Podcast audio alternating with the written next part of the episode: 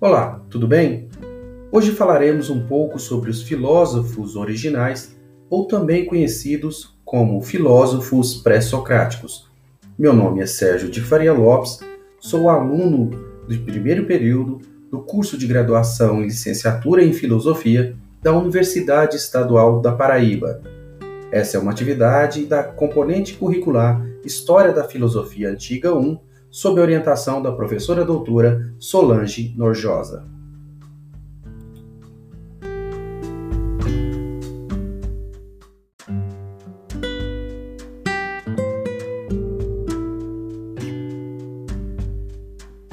Vamos iniciar pelos pensadores jônios, Tales de Mileto, Anaximandro e Anaxímenes de Mileto, Xenófanes de Colophon e Heráclito de Éfeso. Posteriormente, Vamos falar um pouco sobre filosofia no Ocidente, Pitágoras de Samos, Filolau de Crotona, Parmênides e Zenão de Eleia e Empédocles de Agrigento. Por fim, a resposta da Jônia, Anaxágoras de Clasômenas, os atomistas Leucipo de Mileto e Demócrito de Abdera.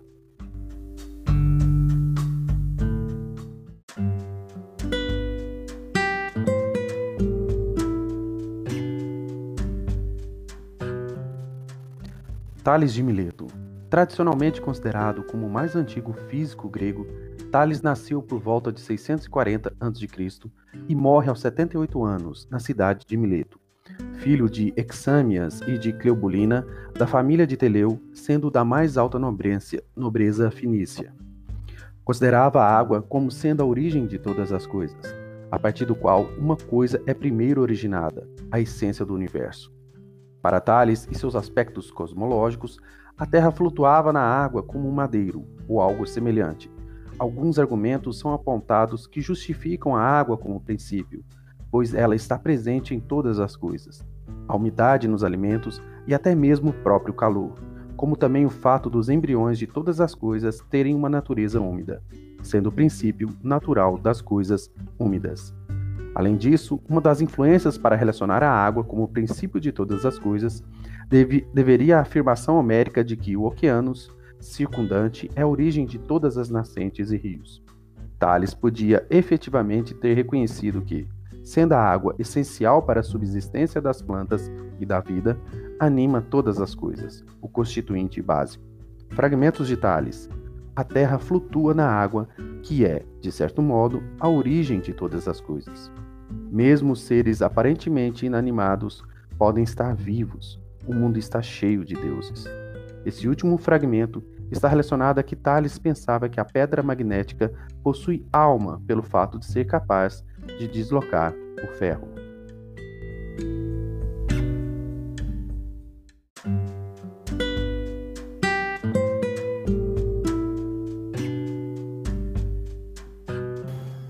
O filósofo Anaximandro de Mileto, filho de Praxíades, foi parente, discípulo e sucessor de Tales. Nasceu por volta de 620 a.C. e morre aos 64 anos, em 522, na cidade de Mileto. Considerava o apeiron, o indefinido ou o infinito, como sendo a origem de todas as coisas, a partir do qual uma coisa é primeiro originada, a essência do universo. É a fonte da geração das coisas que existem é aquela em que se verifica também a destruição, segundo a necessidade, pois pagam castigo e retribuição umas às outras, pela sua injustiça, de acordo com o decreto do tempo. Para Anaximandro, tal princípio não é nem a água, nem qualquer outro dos chamados elementos, mas uma vez de outra natureza, a Peiró, de que provém todos os céus e os mundos neles contidos. A questão dos contrários deve-se provavelmente pela observação das principais mudanças das estações, nas quais o calor e a seca do verão parecem ter muito adversários, o frio e a chuva do inferno. Alguns fragmentos de Anaximandro. O princípio e o elemento das coisas que existe é o apeiron. Seria o infinito ou o indefinido de todas as coisas. Apeiron não é, portanto, algo intermediário, como nas teorias monísticas, algo de um, como a água ou o fogo. É a fonte de geração e destruição, segundo a necessidade do castigo, pelo excesso e pelo julgamento do tempo. Os contrários devem ser nas mesmas medidas. Apeiron é o princípio e elemento das coisas. O indefinido é a causa do movimento eterno, que se origina nos céus e os mundos que ele continha. Essa natureza é eterna, em que o tempo é o determinante para os contrários da criação e destruição. Apeiron é o fundamento total da geração e destruição do mundo, onde os céus estão separados dele. O nascimento e a destruição acontecem de forma cíclica. Todos os mundos geralmente são apeirons, são inumeráveis. Em todas as definições sobre o apeiron, há uma relação do indefinido ou ilimitado com o princípio de todas as coisas, as quais são eternas. Existe um movimento cíclico determinado pelo tempo, em que as coisas são criadas e destruídas como forma de punição aos excessos.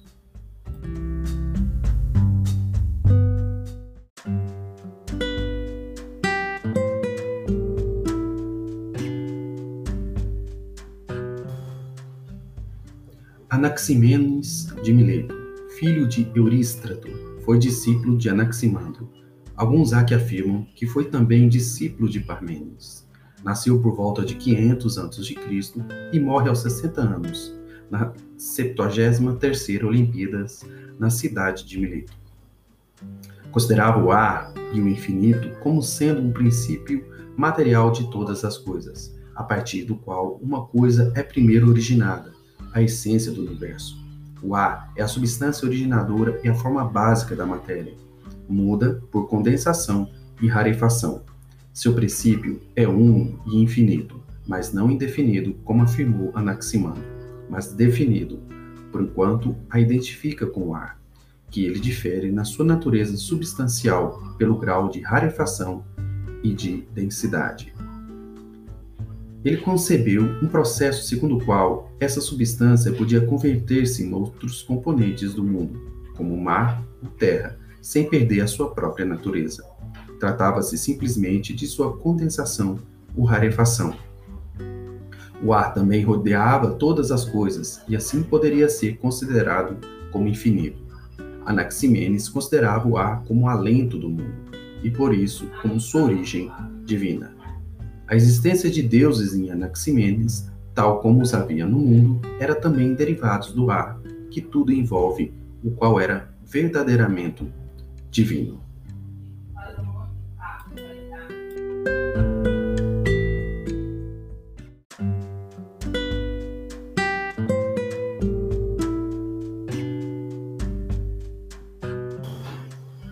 sobre a comparação entre o ar cósmico e a alma sopro. Assim como a nossa alma mantém o corpo unido e deste modo a governa, a substância originadora, que é basicamente da mesma matéria que a alma, mantém o mundo unido e desse modo o governa. A alma, que é sopro, mantém unido e governa o homem. Por isso, o que mantém unido e governa o mundo deve ser também ser sopro ou ar, porque o mundo é como um homem ou um animal em grande escala. Por isso, o vento, o sopro, o ar são a vida e a substância de todas as coisas. A referência à alma é, em si mesma, importante e é a primeira referência de natureza psicológica que subsiste no domínio dos pré-socráticos.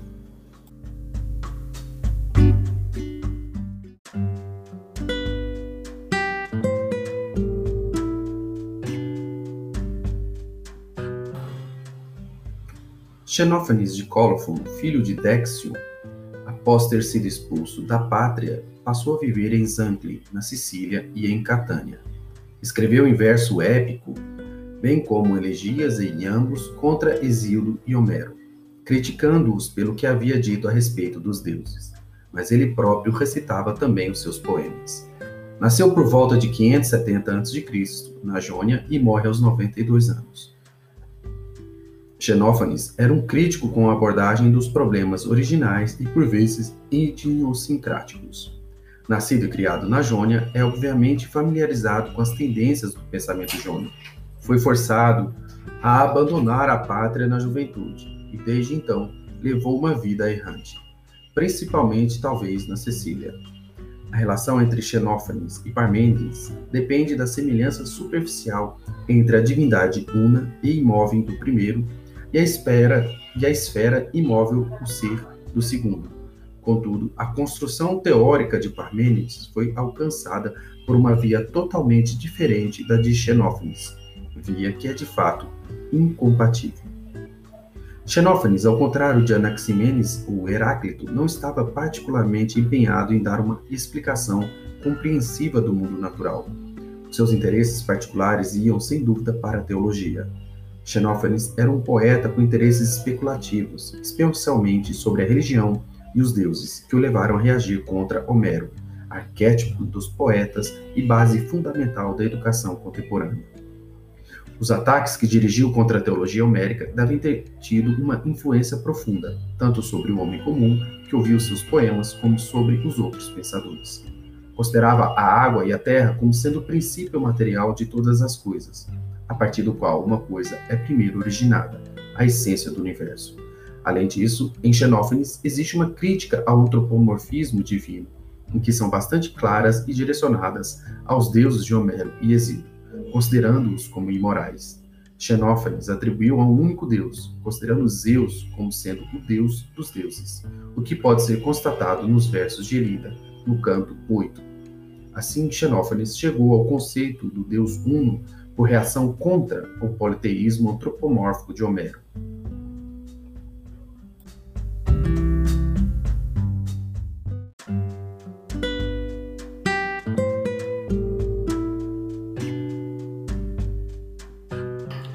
Heráclito nasceu por volta de 540 a.C. em Éfeso e morre aos 60 anos. Foi conhecido como um obscuro proponente de enigmas, o que lhe teria custado a vida, já que, em uma situação, os médicos nada fizeram para o salvar. Naquele tempo, retirou-se do mundo e foi viver para as montanhas, e ali sementava de ervas e plantas. Contudo, tendo por este modo adoecido de hidropsia, desceu à cidade e perguntou aos médicos, por forma enigmática, eram capazes de converter em estiagem o tempo chuvoso. Como eles não entenderam, enterrou-se num estábulo de bois, na esperança de que a hidropsia se evaporasse com o calor do estrondo. Findou os seus dias com a idade de 60 anos. Heráclito se considerava com um acesso particular a uma verdade de suma importância acerca da constituição do mundo e de que os homens são uma parte, e que tentava em vão propagar tal verdade. O Logos é comum a todos, está acessível a todos, bastando para isso que façam uso da observação e do entendimento e não forjem uma inteligência pessoal. O significado técnico de Logos em Heráclito está provavelmente relacionado com o sentido geral de medida, de lei, a qual consiste no fato de todas as coisas, apesar de aparentemente múltiplas e totalmente distintas, estarem realmente unidas no complexo coerente, de que os próprios homens são uma parte e que, cuja compreensão seja necessária para a atuação adequada de suas próprias vidas. Além disso, o Logos pode ser interpretado como um verdadeiro constituinte das coisas. Em muitos aspectos, é o constituinte cósmico primário de Heráclito, o fogo. Heráclito também é conhecido sobre as ideias dos contrários, sobre objetos convencionalmente tratados como separados um dos outros e contrários entre si. Essa ideia pessoal tinha Heráclito de que não há uma divisão realmente absoluta de contrário para contrário. Afirma-se, pois, que Deus é o elemento comum de ligação entre todos os extremos, precisamente como o fogo é o elemento comum dos diferentes vapores, visto serem estes concebidos como um composto de fogo com diferentes espécies de incenso. Enquanto cada par separado de contrários forma um único contínuo, os vários contínuos estão também ligados entre si, embora de maneira diferente. Por conseguinte, a pluralidade total das coisas forma um complexo único, coerente e determinável, a qual Heráclito chamou de unidade. Assim, é necessário que haja um equilíbrio entre os contrários, que garante a permanência do sistema.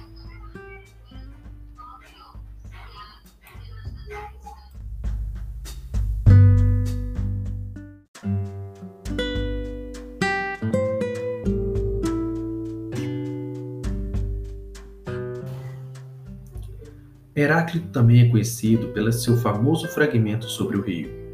Abre aspas. Para os que entrarem nos mesmos rios, outras e outras são as águas que por eles correm. Dispersam-se e reúnem-se juntas. Vêm e para longe fluem. Aproximam-se e afastam-se. Fecha aspas. Essa imagem do rio, empregada por Heráclito para sublinhar a absoluta continuidade da mudança em cada uma das coisas. Nesse sentido, para ele, tudo está num perpétuo fluir, como em um rio. Ou seja, muitas coisas estão a passar despercebidas, mas estão em constante mudanças. Assim, as aparências mostram que todas as coisas, mesmo as aparentemente estáveis, estão sujeitas a mudanças. O significado não é que cada simples objeto deve estar em constante mudança, mas o complexo como um todo, o mundo, deve permanecer o mesmo e que as suas partes constituintes estão sempre a mudar.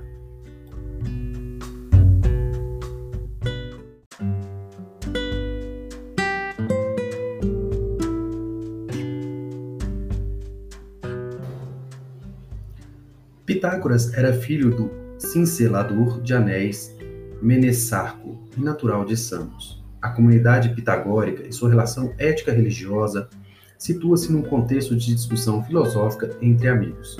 Dela prescreve alguns ensinamentos escatológicos sobre o destino das almas e o caráter rito-religioso, o qual inspirou outros filósofos, até mesmo Platão, quando das ideias de reminiscência e metempsicose.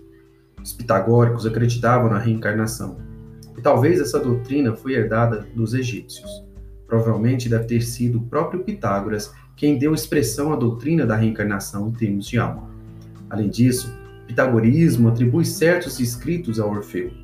Mostra que, em questões de culto, deve ter havido uma considerável semelhança entre as práticas pitagóricas e as descritas como órfãs. Assim, a comunidade pitagórica fazia o uso de ritos religiosos. No entanto, renunciavam-se à palavra escrita. Estes constituíram indubitavelmente uma seita, ou seitas. Os membros da seita compartilhavam todos os seus bens em comum. Inclusive, as alimentações eram realizadas em lugares comuns e eram devotados um ao outro. Em regra, nem orfíicos, nem pitagóricos são identificados ou estreitamente ligados entre si nos testemunhos do quinto e quarto séculos. Provavelmente, melhor é pensar em movimentos religiosos distintos, que trocaram entre si grande número de ideias e de práticas. Muitos são pontos similares entre essas duas doutrinas. Na primeira fase do pitagorismo, era ensinado que o corpo é uma espécie de prisão, na qual a alma é preservada até ter purgado as suas faltas. Afirmavam eles que, por meio de processos rituais, lhe era possível purificar e libertar os homens e cidades dos seus delitos. Além disso, eles não comiam e nem sacrificavam animais. A existência de como corpos religiosos entregues a um estilo de vida particular e exclusivo ajuda a explicar o secretismo que os aderentes deviam manter e os testemunhos de um ritual pitagórico distinto. Provavelmente exigia-se aos iniciados pitagóricos que memorizassem a doutrina, por conterem um catecismo doutrinal e prático.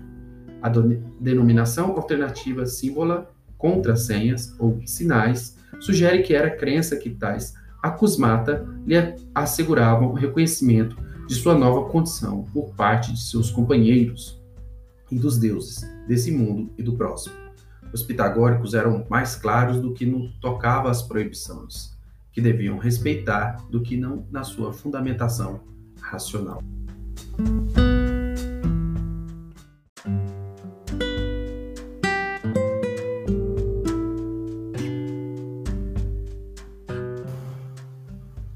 O arquétipo Pitágoras está relacionado com os números e música.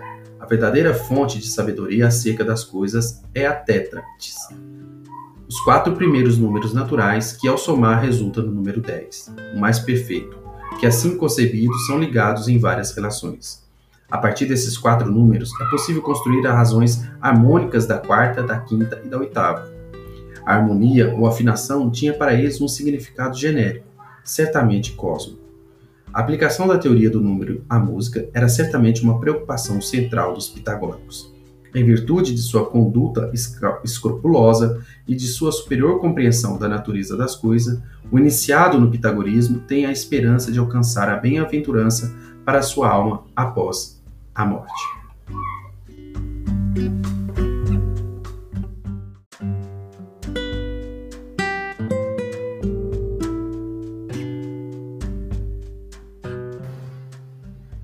Parmênides de Eleia, filho de Pires, nasceu por volta de 540 a.C. e foi discípulo de Xenófanes. Provinha de uma ilustre família e era rico. Atingiu a sua plenitude na 69ª Olimpíada. Também se diz que estabeleceu leis para os cidadãos de Eleia. Parmênides era considerado o pai da metafísica e escreveu sua filosofia em hexâmetro. Apenas uma obra é atribuída a Parmênides, um poema em hexâmetro. O poema é conhecido como proêmio, em que se divide em duas partes. Parmênides afirma que em qualquer investigação há duas e apenas duas possibilidades logicamente coerentes, que se excluem mutuamente, de que o objeto de investigação existe ou a de que não existe. Se alguma coisa existe, não pode nascer ou perecer, transformar-se ou mover-se, nem estar sujeita a qualquer imperfeição. Assim, duas vias de conhecimento, a verdadeira e as opiniões voltadas aos seres humanos. O principal objetivo de Parmênides nesses versos é o de reivindicar o conhecimento de uma verdade não alcançada pelo comum dos mortais. A viagem é considerada como uma alegoria de iluminação, uma passagem da ignorância da noite para o conhecimento da luz. Assim, a ideia é que Parmênides dirige-se para uma via de pensamento, uma estrada principal, que conduz a uma compreensão transcendente tanto do imutável verdade como da opinião mortal. O portal separa a investigação racional da compreensão humana comum, como o inesperado do que a sua própria razão lhe revelou.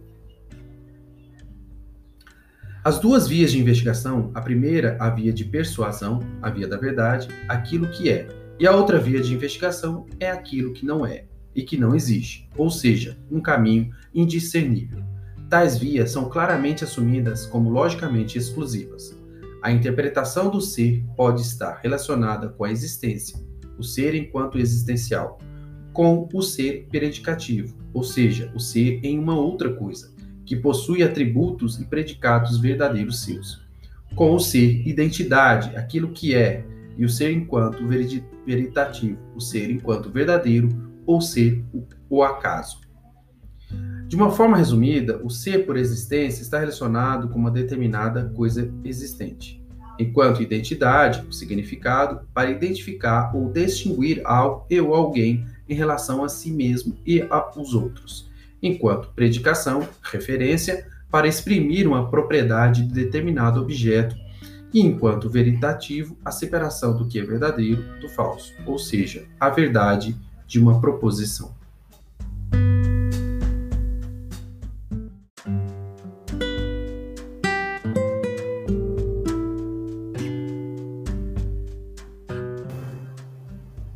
Para Parmênides, o ser que existe para além das ilusões do mundo sensível da opinião, a doxa, é uno, eterno, imóvel, não gerado e imutável. Abre aspas. O ser é e o não ser não é. Fecha aspas. Já o não ser, conclui Parmênides, que diretamente que a via negativa é indiscernível, que nenhum pensamento claro é expresso por uma afirmação existencial negativa que não é, pode nascer nem perecer, é indivisível, é impensável. O não é é absolutamente o nada. O não é não é o caminho do verdadeiro, e assim é impensável, exprimível.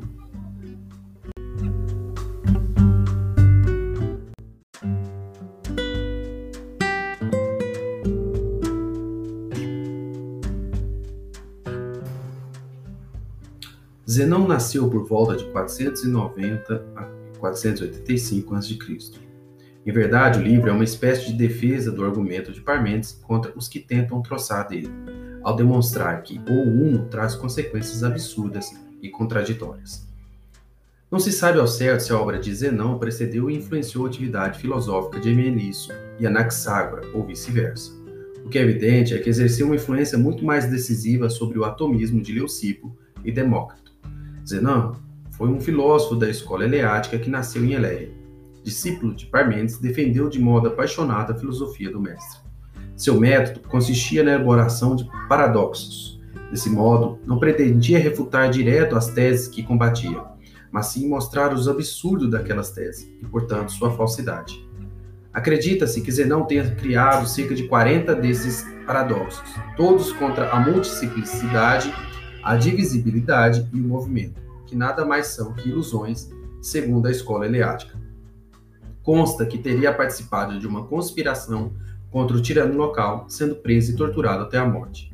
Também foi considerado por Aristóteles como o criador da dialética.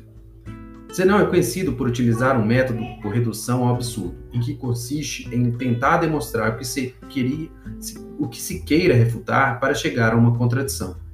Por meio disso, Zenão elaborou paradoxos relacionados ao movimento e à multiplicidade. O mais famoso de todos seus paradoxos é sobre Aquiles e a tartaruga. A ideia é sobre uma possível corrida entre Aquiles, um atleta de alta velocidade, e uma tartaruga. Mesmo que seja dada à tartaruga uma vantagem inicial em distância, Aquiles jamais a alcançará, porque quando ele chegar ao ponto de onde a tartaruga partiu, ela já terá percorrido uma nova distância. E quando ele atingir essa nova distância, a tartaruga já terá percorrido uma outra nova distância, e assim ao infinito.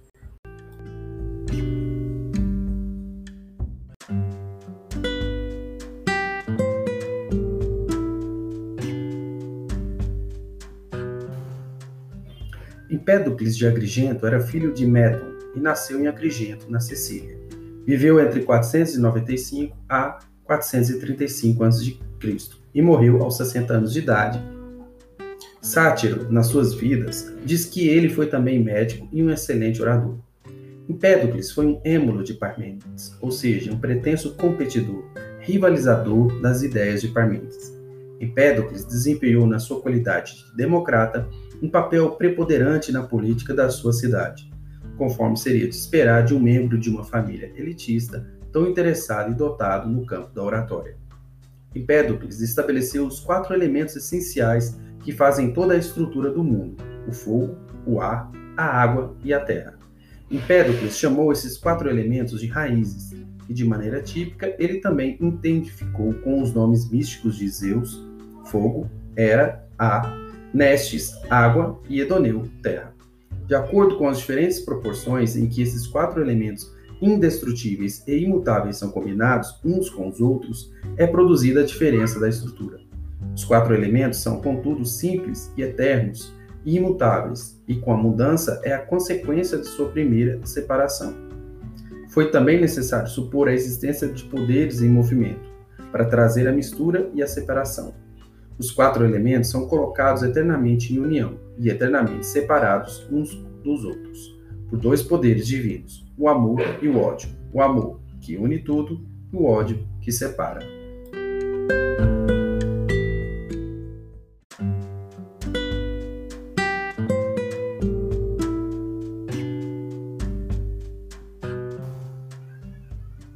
Anaxágoras de Clasômenas foi um filósofo grego do período pré-socrático.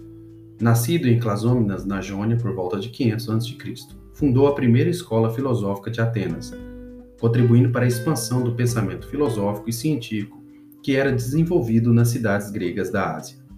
Era protegido de Péricles, que também era seu discípulo.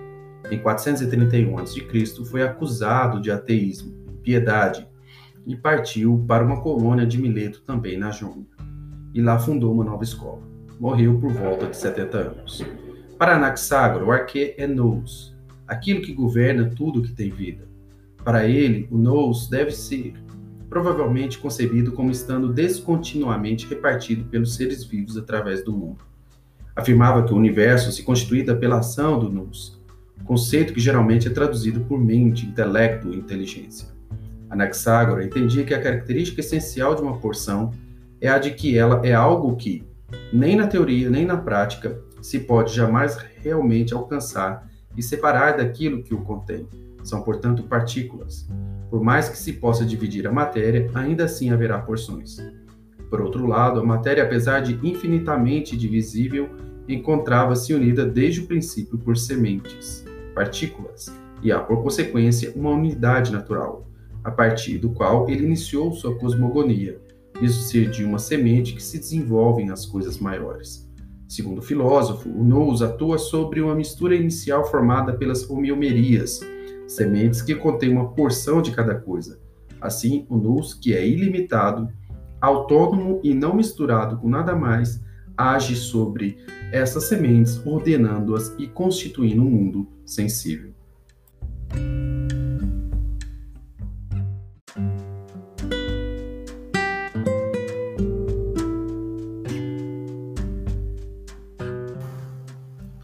O nous é considerado o mais sutil e a mais pura das coisas, e é todo igual, quer se trate das maiores ou das menores quantidades. Se bem que não esteja misturado com o que quer que seja, está, mesmo assim, presente ali, onde tudo mais está, na mais circundante, e nas coisas que se têm unido e separado. Anaxágoras é um dualista sobre o espírito e matéria. O nous é corpóreo e deve ser o poder sobre a matéria sutileza e pureza. Tudo ele gera, é fonte pura. Além disso, para Anaxágora, os opostos são os fornecedores da melhor ilustração de sua teoria geral, de que em todas as coisas há uma porção de tudo.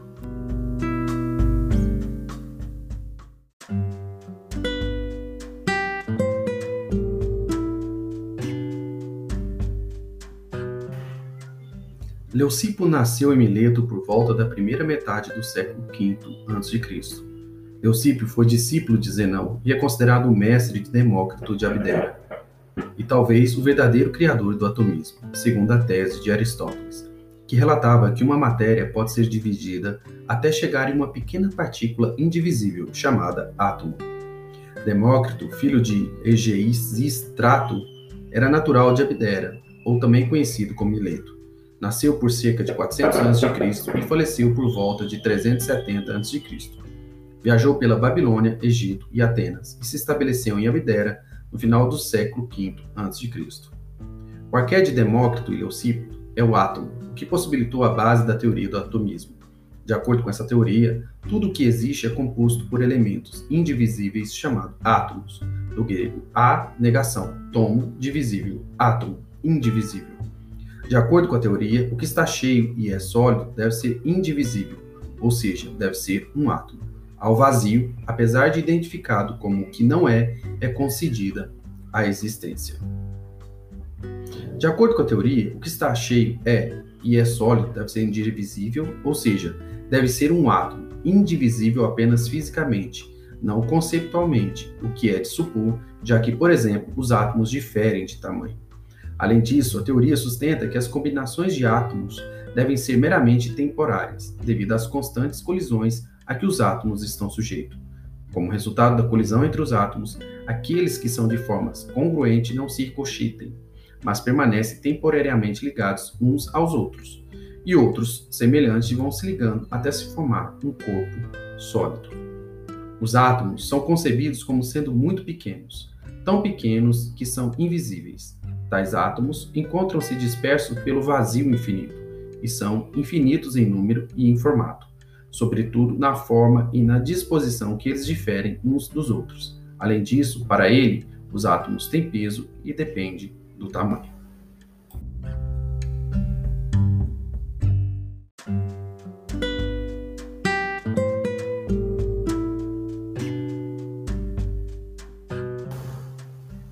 Bom, é isso, pessoal. Espero que tenham gostado.